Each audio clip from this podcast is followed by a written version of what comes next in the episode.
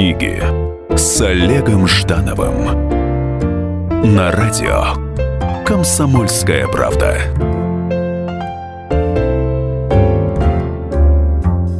Привет! В эфире программа «Книги с Олегом Ждановым». Сегодня у меня в гостях э, замечательный писатель а, Ник Перумов. Ник, здравствуйте. Добрый день. Или вечер, или ночь. А, у меня к вам, конечно же, множество вопросов. И, э, как это полагается в моей программе, то первая причина этих вопросов – ваша новая книга. И я вот как сам отец 12-летнего ребенка, конечно же, сразу обращаю внимание на то, что может быть ему интересно. И вот я увидел э, то, что э, главный героине романа 12 лет, и вы вдруг от э, магов э, и, и тьмы перешли к такому странному, ну, для меня, например, вот странному жанру стимпанк. Вот расскажите, пожалуйста, о, об этом угу. да, стимпанковском вы, вы правы. Меня, меня хорошо знают в России с некоторых пор и за, и за ее пределами как автора многотомных эпопей, героических, эпических эпопей, где есть магия и великая тьма, и страшные боги, и чудовища, и драконы, и эльфы, и гномы. Короче, все кто угодно. И вдруг ни с того ни с сего какой-то пар, да, вот этот вот Steam, пар, паропанк, будем пользоваться русскими терминами все-таки, а не кальками. Э, и героине 12 лет. Почему, для чего, откуда? Ну, мы с вами говорим про книжку, которая называется «Приключения Молли Блэквотер». И вышло только что первый том этой трилогии «За краем мира». А, сразу скажу, что книга вторая «Сталь, пар и магия» тоже закончена и выйдет вот в самом начале сентября или в конце августа. И третья, последняя «Остров крови» у меня запланирована к выходу на конец ноября, декабрь, то есть, грубо говоря, к Новому году, к новогодним uh продажам, праздникам. Прежде всего потому, что с годами хочется обратиться прежде всего к молодому читателю, Э, в свое время я был свидетелем, как э, Джей Кей Роулинг произвела настоящую революцию, вот в, по крайней мере, в американском, среди американских детей. Англосаксонском таком пространстве. Англосаксонском пространстве, которые резко начали читать Гарри Поттера. И, честно говоря, это после Джей Кей Роулинг они даже и не очень-то останавливаются. Это очень хорошо, это очень э, приятное чувство. И, конечно, я писатель должен быть амбициозен, но все-таки мое, естественно, научное образование призывает меня соблюдать некую скромность и сказать, что я, конечно, не равняю себя с Джей Кей Роулинг, но все-таки надеюсь, что моя книга тоже вызовет интерес у вот именно молодого читателя, подростков, эм, как говорят э, среди тех же англосаксов, young adult, молодых взрослых. Uh-huh. И как бы ни странным казалось такое сочетание. Поэтому героине Молли Блэквотер 12 лет, и я воспользовался и тем, что много лет вот живу среди как бы англосаксов, назовем их так, и могу посмотреть на мир во многом их глазами, понимая их, их возможные реакции. И в этой книге мне было очень интересно столкнуть именно вот эту вот английскую девочку из такого вот викторианского королевства, Британии, которая очень похожа на Англию, но вот представьте себе, что огромные ножницы какого-то величественного и страшного катаклизма отсекли от, э, собственно, Англии, вот северную часть Шотландии, и каким-то образом получившийся обрубок стал из острова полуостровом, и к северу к нему примыкают какие-то огромные, бесконечные, непонятные, странные земли вот таких варваров, каких называют жители королевства, со странным самоназванием «Рускис». Да, вот такая вот книга. Она, в отличие от моих э, предыдущих, она где-то кому-то может показаться даже политически заостренной, но на самом деле действительно хочется использовать мое, скажем так, знание того мира, э, чтобы показать его нашему читателю. Они продолжают считать нас варварами? Бесспорно.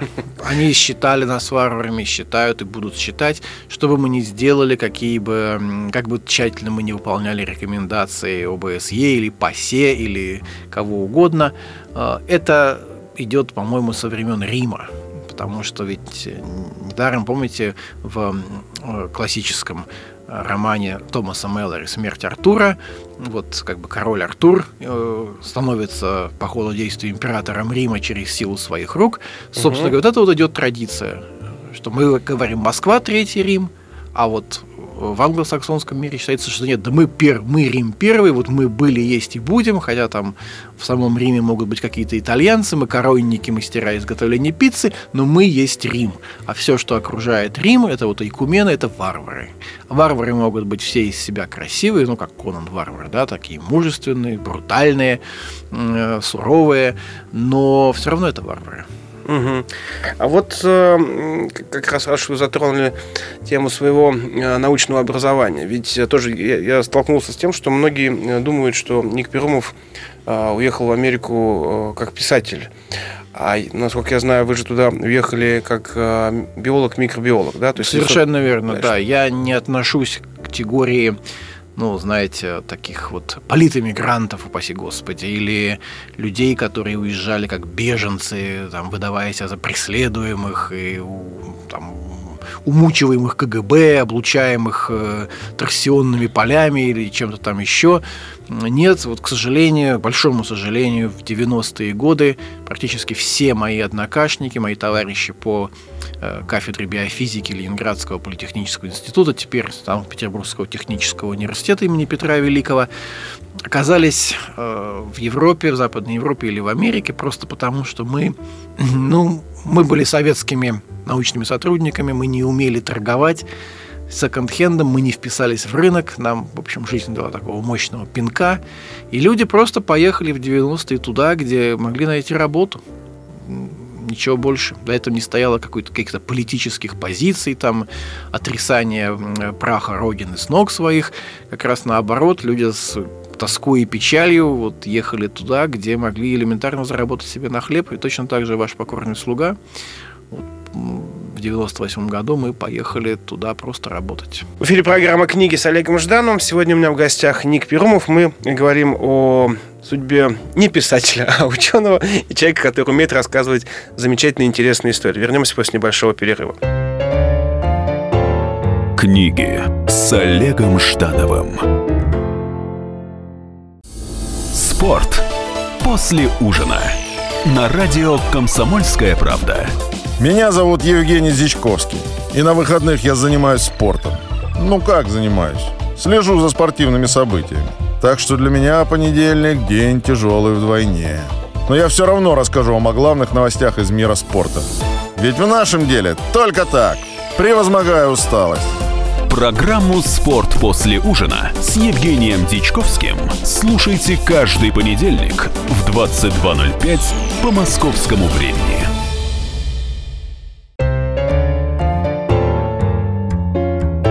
Книги с Олегом Ждановым на радио Комсомольская правда.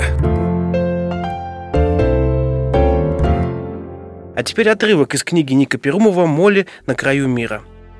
Трубы, изрыгающие черный дым, низкие облака, дымные столбы упираются в серую крышу, словно поддерживая. Облака переваливают через острые грани хребта Карндред, спускаются вниз в долину, к берегам широкой Мьор – Река впадает в Норд-Гвейлик, Северное море, а возле самого устья раскинулся Норд-Йорк. Это он дымит трубами, сотрясает ночь фабричными гудками.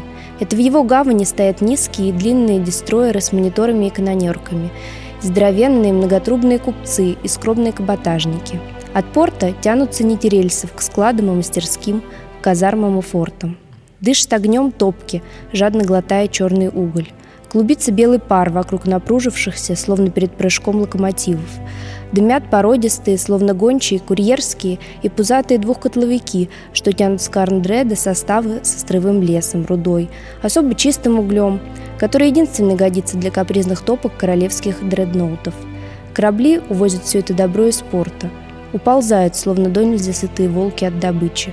Улицы в Норд-Йорке, в его нижней приречной части, узкие, словно ущелья – по дну их пыхтят паровички, тащат вагонишки с фабричным людом, развозят грузы. Дома тут высоченные, в полтора десятка этажей и даже того выше. Окна узкие и тусклые. Хозяйки не успевают отмывать стекла от сажи. В коричневых ящиках под окнами отчаянно тянутся к свету узкие стрелки лука. Без лука никак. Зимой в Норд-Йорке частенько гостит цинга. Выше по течению и по склонам берега улицы становятся шире, дома ниже. Здесь народ одет лучше, больше пабов, кофеин и лавочек. Здесь живут лучшие мастера, наладчики, станочники, инженеры, офицеры королевского гарнизона, механики и машинисты бронепоездов, прикрывающих шахты, карьеры или сопилки на склонах Карндреда. И еще здесь, на Плезант-стрит 14, живет доктор Джон Каспер Блэквотер с семьей. Доктор Джон работает на железной дороге – пользуя путевых рабочих и обходчиков, смайщиков, стрелочников, семафорщиков, телеграфистов.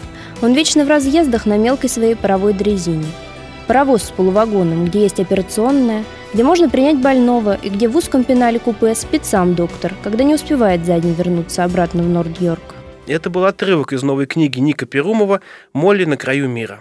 Это программа «Книги с Олегом Ждановым». Сегодня мы вместе с Ником Перумовым обсуждаем э, его новую книгу и вообще пытаемся понять, почему э, литература меняется, почему э, меняются жанры, почему хочется попробовать что-то новое. Вот я услышал в, в ваших ответах то, что э, ну, амбиция да, писательская вас э, привела к тому, что, что роман э, про Молли э, Блэквота, он такой ориентирован на уже мировую, мировую аудиторию, да? Вот у него есть английская версия, он написан только по-русски? Нет, нет, он написан только по-русски, но и более того, я вам скажу абсолютно э, положа руку на сердце, мои книги издавались в Европе, они издавались в Швеции, в Польше, в Болгарии, в, в прибалтийских странах и так далее, по-моему, там в Чехии, Словакии, если угу. мне не изменяет память, много где. Эм, но вот что касается данного конкретного романа про приключениях Молли Блэквотер, она, они ни при каких условиях изданы на английском языке быть не могут. Прежде всего потому, что для английского, англоязычного, англосаксонского читателя нужно, чтобы э, их страна побеждала. Особенно если это рассчитано на читателя более-менее массового, особенно на детского, на, угу. на подростка. Такой сюжетный патриотизм в любом да, случае. То есть, это, это обязательно. Это обязательно, это очень жестко выдерживается. Там, разумеется, да, мы прекрасно знаем э, все антивоенные произведения, особенно написанные, там, скажем, под влиянием темы Вьетнамской войны. Угу. Мы прекрасно знаем и «Взвод», и «Цельнометаллический жилет», да, эти угу. замечательные фирмы, фильмы «Апокалипсис сегодня». Угу. Но это все это вот существует в таком, такой узкой, очень специальной нише, которая как бы есть, а м- главное, вот то, что идет фоном каждый день, мы круче всех, мы мощнее всех, мы победим всех, несмотря ни на что. Мы всегда побеждали, и это, в общем, понятно почему, потому что последний раз выстрелы на э, американской земле гремели более полутора ста лет назад. В 1765 да, году. Да. году, когда умолкли последние залпы гражданской войны. И с тех пор, естественно, вот утрачивается что-то такое в менталитете народа, он перестает бояться войны. Я вырос э, в Санкт-Петербурге, в Ленинграде, когда каждый фактически мужчина э, был фронтовиком. Масса людей прошла блокаду. Я прекрасно помню празднование 9 мая 1975 года, 30 лет Победы, Марсово поле, э, заполненное красными флагами, заполненное вот мужчинами и женщинами средних лет в наградах. Им теперь столь, им тогда было столько, сколько мне сейчас. Да, чуть да, больше, чуть меньше. Э, в районе того, веселыми, счастливыми, встретившими однополчан. Многие приехали, вот, ветераны Ленинградского фронта. Эта память у нас жива, она в нас, что называется, в костном мозгу. А там этого нет. И даже когда у нас был э, Афганистан, который считают советским Вьетнамом, когда у нас была Чечня, это все равно у нас проходило вот через этот вот оголенный нерв, а в Америке этого нет. Хочется спросить, а что еще, кроме сюжетного патриотизма, отличает, вот, на ваш взгляд, э, такую медийную, э, в смысле масс- масс-медийную литературу Да. и, и, и детскую, детское фэнтези в том числе. Да. Очень четкий, очень четкий моральный посыл. Есть наши, есть не наши. Грубо говоря, там у нас, можно сказать, тоже это можно было, было как наши и фашисты. Да? Там пионеры, рас- романы о пионерах-героях, молодая гвардия, все вот понятно. Но в этих книгах, в наших книгах, там фашисты представляли себя такую аморфную, некую серую, страшную массу, абстрактное зло, лишенное какой бы то ни было мотивации, кроме вот такого животного желания убивать. А в Америке стараются, конечно, создать несколько более сложные конструкции, но то же самое. Есть, есть великий враг, персонифицированный великий враг, с которым борется также персонифицированный главный герой. Отсюда все их супер, супергерои, да, там Бэтмен и э, Супермен, и Человек-паук, и так далее, так далее, так далее. То есть вот есть персонифицированное зло, есть персонифицированное добро, они бьются, а в общем, эм, как бы читатель остается, читателю не нужно совершать выбор, он остается в такой комфортной моральной зоне. Ему не нужно испытывать колебания, на чьей же стороне здесь правда. Есть очень упрощенная схема. такая. Схема упрощенная, но я могу сказать, она работает. В такой схеме был изжит так называемый вьетнамский синдром в Америке. И вот фильмы типа, там, типа Рэмбо, к примеру, они тоже вот работали на то, что... Четкое понимание, кто, кто виноват, да, Да, кто кто, враг. да, кто виноват, кто враг, и мы все равно самые великие. Мгм. Интересно. А вот э, в, в романе про Молли Блэквотер а, там э, есть погоня как раз за магами, да, то есть маги вне закона в государстве, для которых э, правые турбины, правые двигатели, да, являются там основой экономики, основой всего мироздания. Вот вы как ученый все-таки, ну, так, вроде как должны настороженно к магии относиться в принципе, тем более, что, ну, вы же, э, конечно же, знаете, там, читая российскую прессу, так или иначе, там, э, понимаешь, что у нас вообще очень, очень с шарлатанами прям очень здорово, они расцветают в любой момент. Вот сейчас я, вот, вот, очень борюсь на каком-то своем э, уровне с шарлатанами в области психологии. У нас стало так много психологов, психотерапевтов, которые от всего лечат, имея очень плохое образование, при этом совершенно ненаучное, и не понимая, что они могут навредить реально психике. Вот э, ваше отношение к магии как таковой, и, э, ну, я не то чтобы спрашиваю, верите или не верите, а скорее вот именно как отношение ученого. Ну, вы задали сразу два вопроса в одном. Естественно, э, когда я вижу объявление «потомственный маг, колдун, там, наследник того-то и того-то», э, сниму порчу, приговорю, приворожу, Приворожу, любимого, да, э, там, засушу соперницу или что-то в этом духе, то, конечно, это, с одной стороны, сначала вызывает улыбку, а потом откровенную тревогу за состояние душевного здоровья тех людей, которые обращаются к подобного рода ясновидящим и колдунам. А второй вот ваш вопрос, если вы, вы спросите об отношении к магии как к символу таинственного, непознаваемого, как к скрытым резервам человеческой психики, человеческого организма, то тут я, как опять же, как ученый-биолог, скажу так, что, возможно, мы не знаем еще слишком многого. Мы не разобрались даже в понимании механизмов собственного мышления, как это так в нашей голове звучат какие-то слова. То есть, э, э, грубо говоря, под словом, под э, термином магия скрывается просто то, чего мы еще не знаем о человеке вообще. Да, Да, то, чего мы не знаем о человеке вообще, в, его резервах, его сознания. Мы только-только вот заглянули в эту бездну, а может быть подняли голову к ночному небу, где вот скрываются тайны нашего сознания, нашего мышления, и нам еще предстоит огромная дорога. В эфире программа «Книги» с Олегом Ждановым. Сегодня у меня в гостях Ник Перумов. Говорим мы совсем не о фантастике, а, а на самом деле о довольно важных вещах в жизни человека, о его э, самоидентификации, о его мыслях, о его э, взаимоотношениях с религией, с магией и с наукой. Вернемся после небольшого перерыва. Книги с Олегом Ждановым. Здравствуйте, я Давид Шнейдеров. По субботам я рассказываю о кино, о его проблемах, о малоизвестных, но не малозначительных фактах. А главное, о том, что из общего кинопотока обязательно стоит посмотреть. Помогают мне в этом актеры, режиссеры, продюсеры, в общем, люди, которые в курсе событий. Погружайтесь со мной в самое массовое из искусств – программу «Синемания». Слушайте каждую субботу с 13 часов по московскому времени на радио «Комсомольская правда».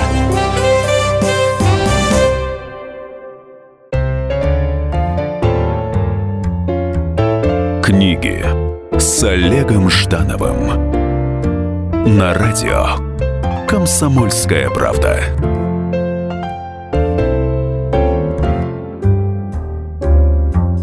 Привет, это программа «Книги с Олегом Ждановым». Сегодня у меня в гостях Ник Перумов. Мы говорим о очень важных вещах, и в том числе о стимпанке и э, новой, его, новой книге Ника Перумова.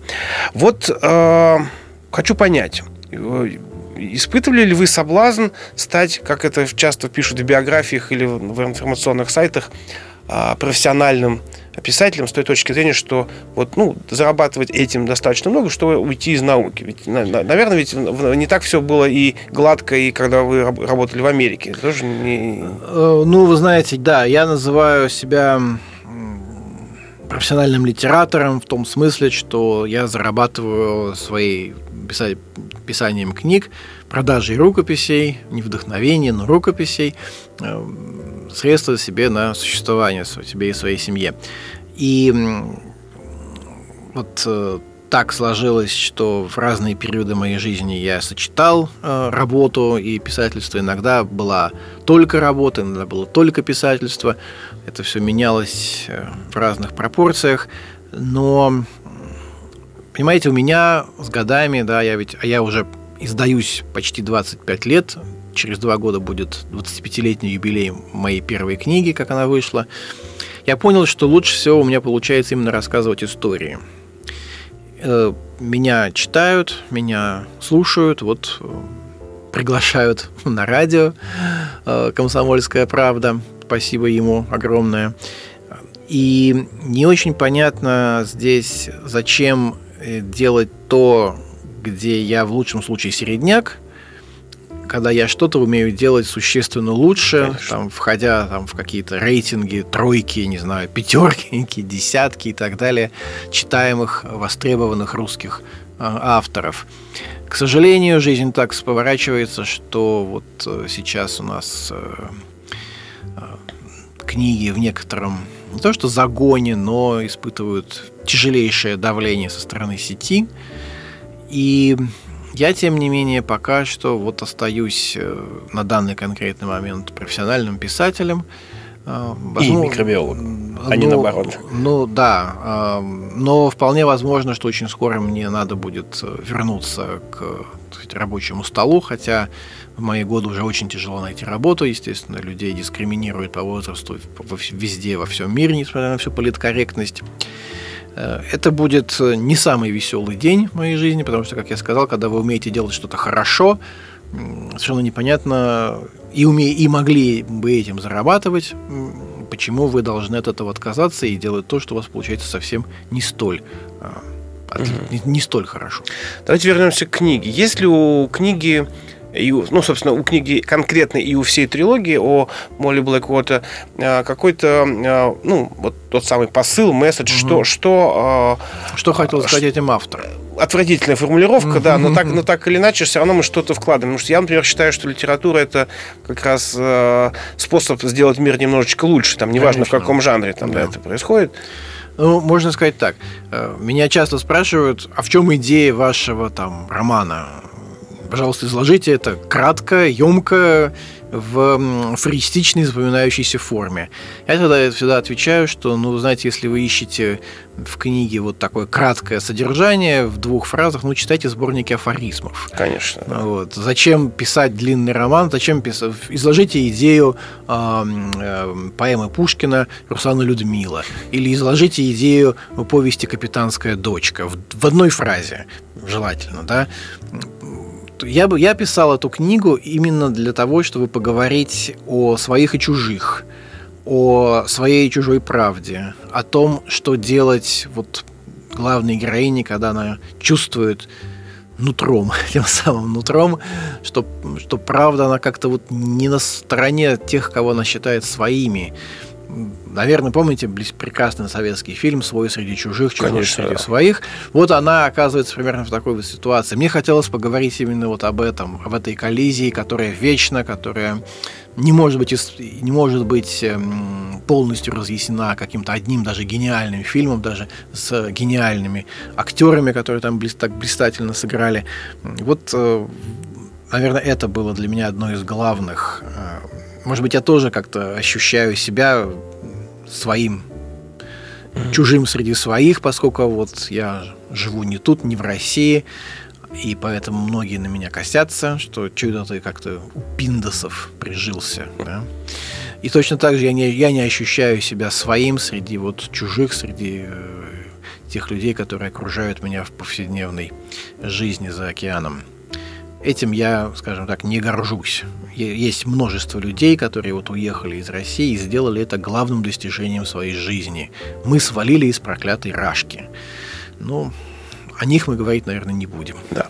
А вот скажите, все-таки 12-летний возраст героини, он обусловлен именно желанием э, опустить возрастной ценз аудитории, или есть какая-то, может, еще э, иная аналогия, там, да, может быть, может быть, возраст, Прежде ну, всего, дочери, там, не знаю, там, ребенка. Ну, у меня, у меня трое сыновей, э, старшему 22, среднему 13 и э, младшему 9.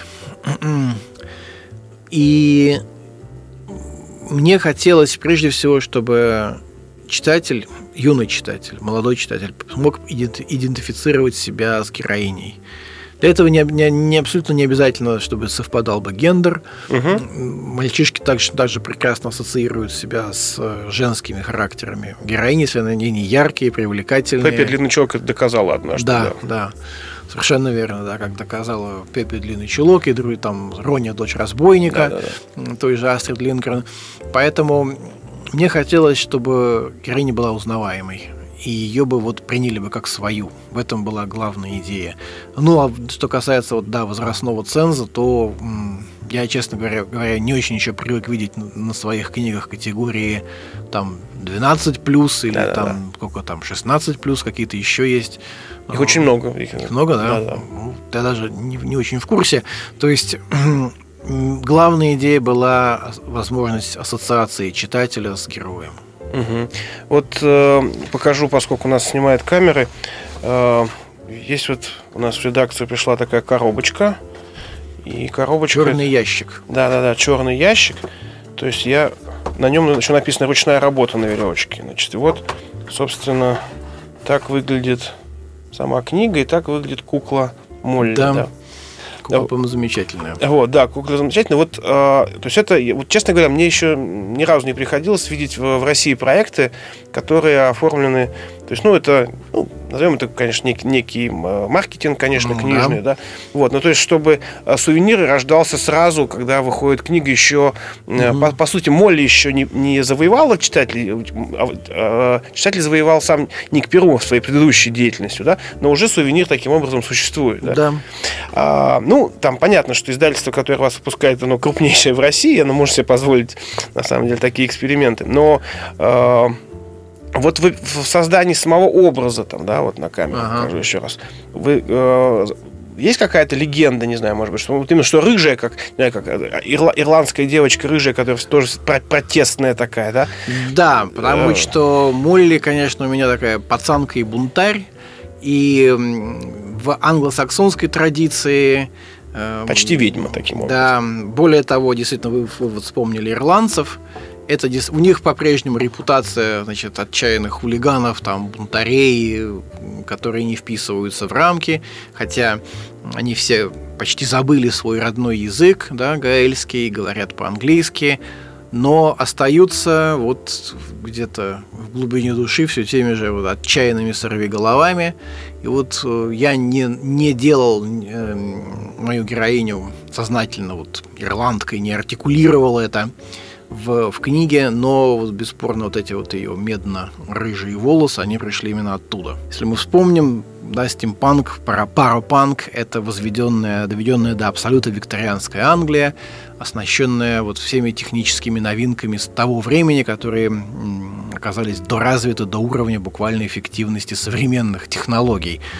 И вот... То поражение лудистов таким образом, да, да. Да, то есть вот эта вот э, империя колониальная, она э, идет от края до края Кумены, завоевывая новые земли, неся туда, как они считают, просвещение и свет.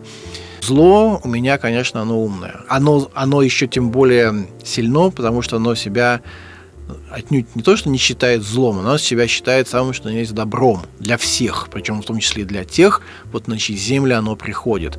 Потому что мы, да, мы, вот эти вот джентльмены, да, там с моноклем в глазу, угу. значит, в цилиндре, в фраке, мы несем культуру, просвещение, и прогресс. А те, кто против нашего прихода, против прогресса, просвещения и культуры, они, в общем, должны уйти. Так вот. Да, то есть получается противостояние имперских и свободных таких взглядов. Да. В эфире программа «Книги с Олегом Жданом». Сегодня вместе с Ником Перумом обсуждаем э, и книги, и мировоззрение, и викторианскую Англию, и рыжих ирландцев. Все, все в одном флаконе. Встретимся после небольшого перерыва.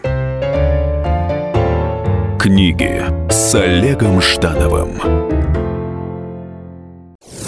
Уинстон Черчилль как-то сказал, «История меня простит, ведь я сам пишу ее». И действительно, историю пишут одни победители, другие ее фальсифицируют. Я, Николай Сванидзе, представляю взвешенный взгляд на российскую историю. Жизнь страны глазами ее жителей. Дневники, воспоминания, заметки в газетах. Документальный сериал «Исторические хроники» с Николаем Сванидзе. Слушайте каждую среду в 22.05 на радио «Комсомольская правда».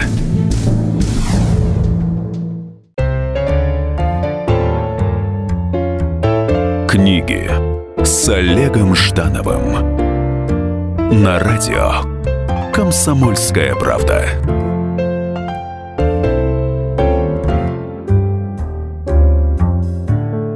Привет, это книги с Олегом Ждановым. Сегодня общаемся с Ником Перумовым по поводу Молли Блэквотер э, и ее путешествием за край, за край мира.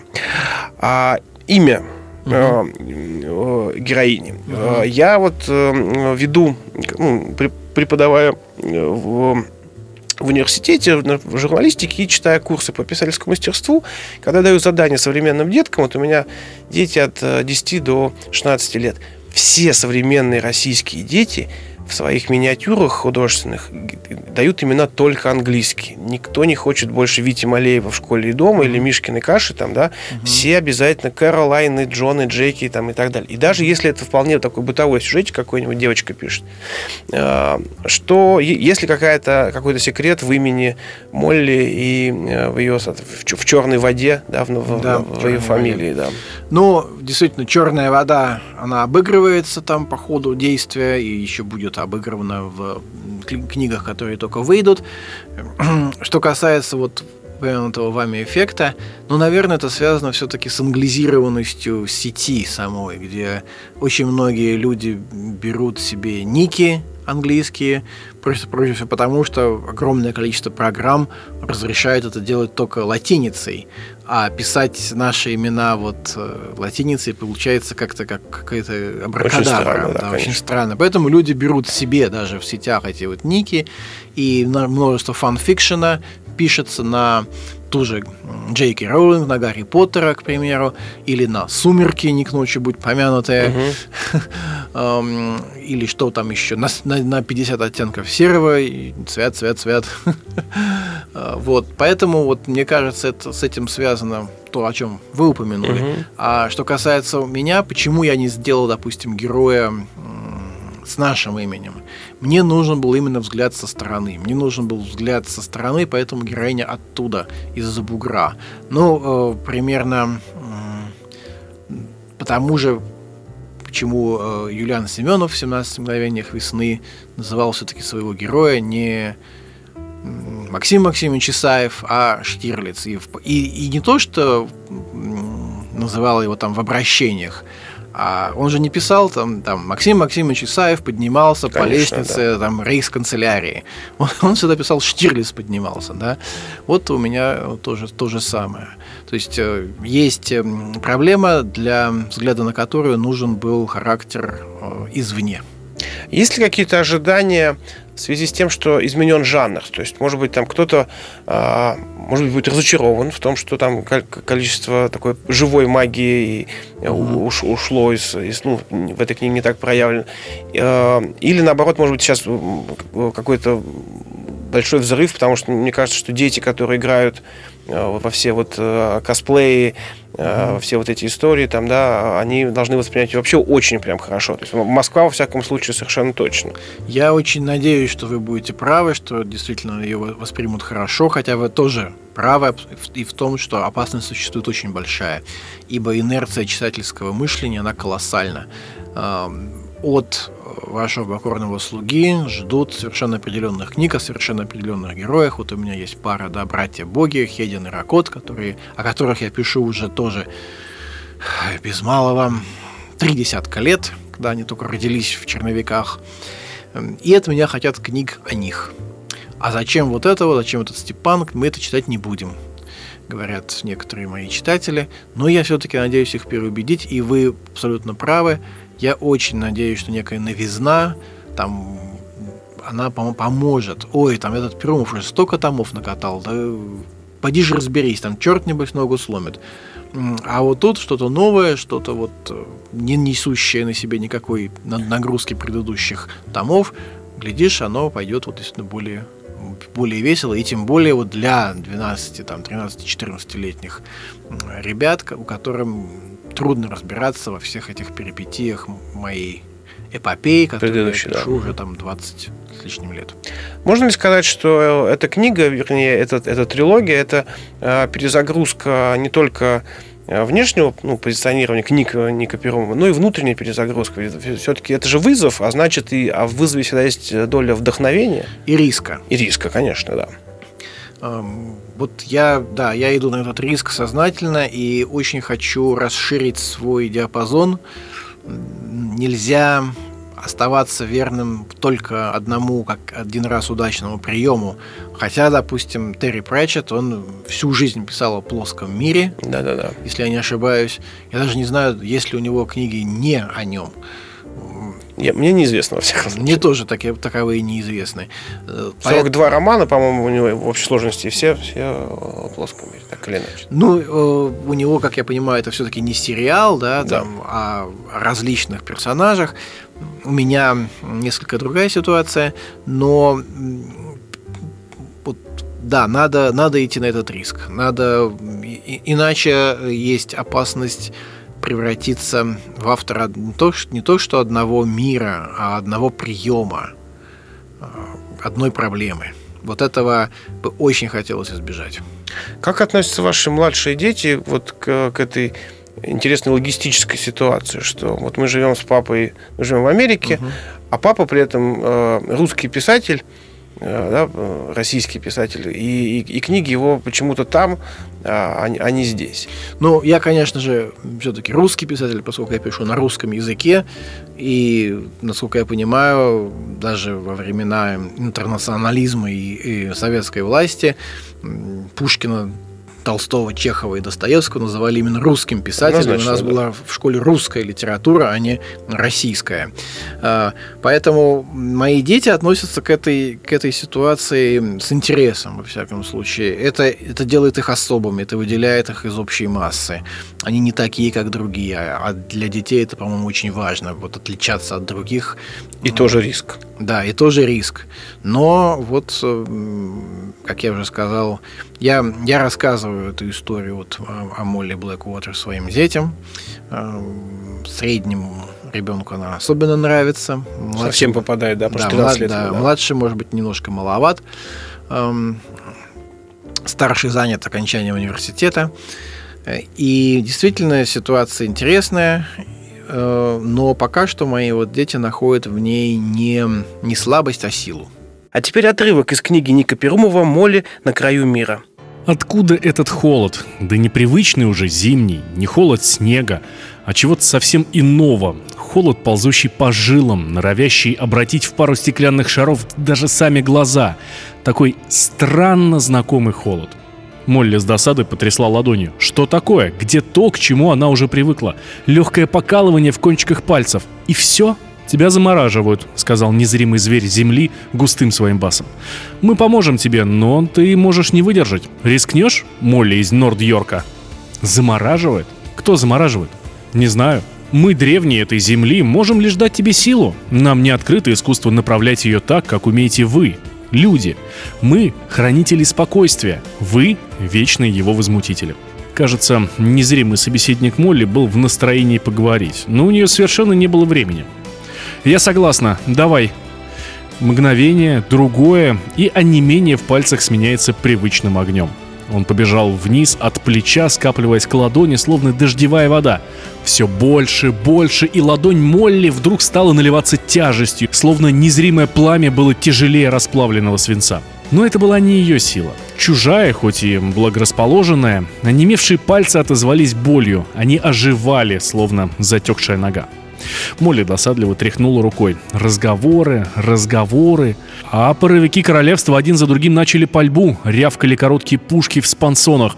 Ожили метрольезы в носах. К ним присоединились чудовищные шагоходы и окопы защитников города накрыло второй волной взрывов. Конечно, эти снаряды куда легче гаубичных, но зато это была шрапнель. Она взрывалась в воздухе над щелями и ходами, выкашивая всех, кто пытался там укрыться, дождем раскаленного свинца.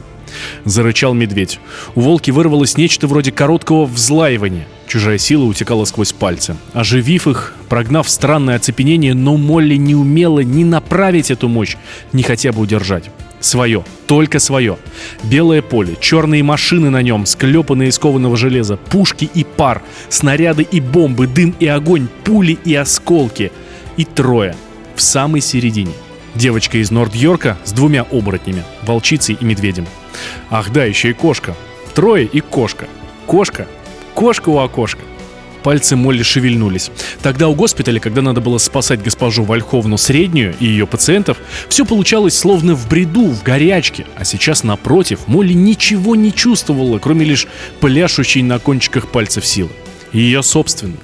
Их пока что не видели или не обращали внимания. За спинами троицы горел Мстиславль. Артиллерия королевства перенесла огонь вглубь, громя дальние амбары до склады на северной дороге. Пора, Молли. Она разжала кулак и зажмурилась крепко-крепко. Но при этом она и так видела все, что нужно. Это был отрывок из новой книги Ника Перумова «Молли на краю мира». Ника, спасибо огромное за этот разговор. Вам спасибо. В эфире была программа «Книги с Олегом Ждановым». Читайте с вдохновением. До следующей встречи. Счастливо. Книги с Олегом Ждановым.